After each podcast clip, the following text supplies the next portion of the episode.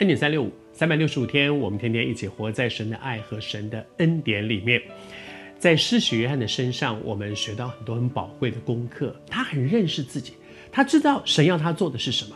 神要他去传悔改的道理，也为人那些悔改的人施洗。但是他说：“这是我的工作，我知道这是神要我做的，我就认真的去做这件事。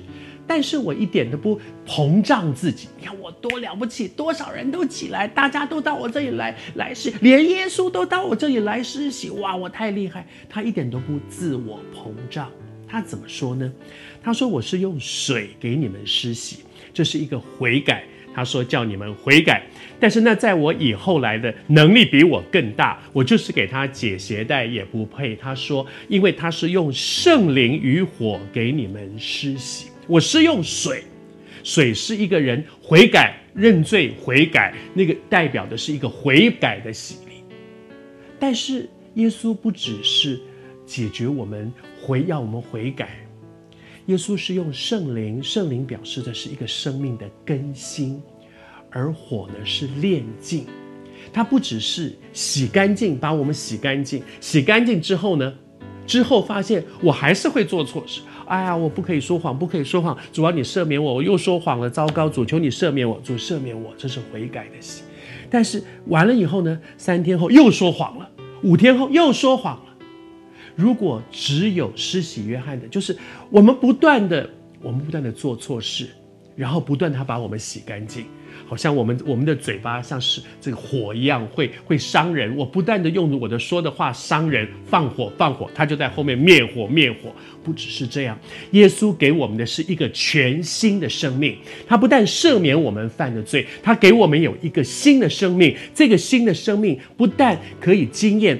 旧事已过，我做错的那些事情，他赦免，而且都变成新的。这个新的生命是靠着他给我的这个新生命有力量，不只是一直懊悔，我又做错了，我又说谎了，我又我又上色情网站了，我又，而是靠着他能够有力量去做到，去经历那个生命的改变。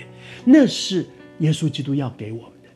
在耶稣基督里成为新造的人，有一个全新的生命，不只是如果只有施洗约翰的洗礼，人就是不断的做错事，不断的认罪，然后不断的说主啊，赦免我，赦免我。